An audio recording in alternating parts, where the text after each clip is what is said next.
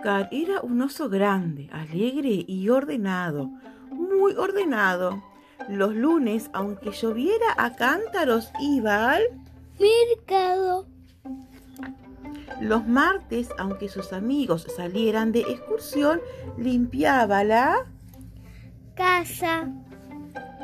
Y los miércoles, aunque Milagro fuera a visitarlo, cortaba el pasto. Y los sábados lavaba la ropa y la tendía en el jardín. Una noche se quedó hasta muy tarde mirando la tele. Al acabar el, el, programa, estaba tan cansado que se le cerraban los ojos. Se fue a dormir sin pasar por el cuarto de baño. En cuanto se metió en la cama, quedó profundamente dormido. Lo despertaron las primeras luces del día.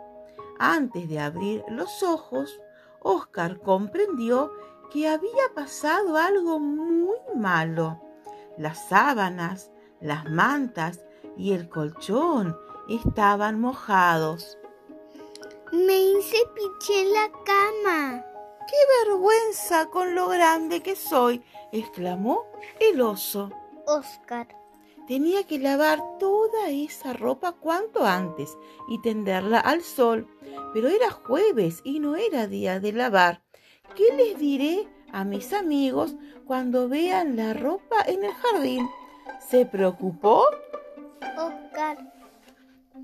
Pensó, pensó y pensó. Al cabo de un rato se le ocurrió.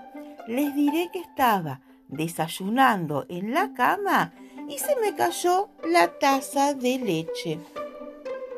Lavó toda la ropa, la tendió y poco después uno a uno llegaron sus amigos.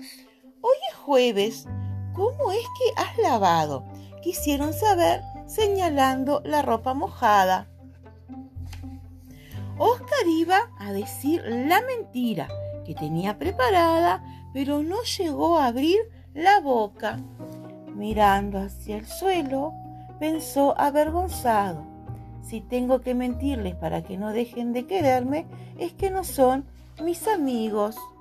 Se acomodó en el asiento y con los hombros encogidos se sinceró. Oscar, me hice pichi en la cama. Sus amigos no podían creerlo.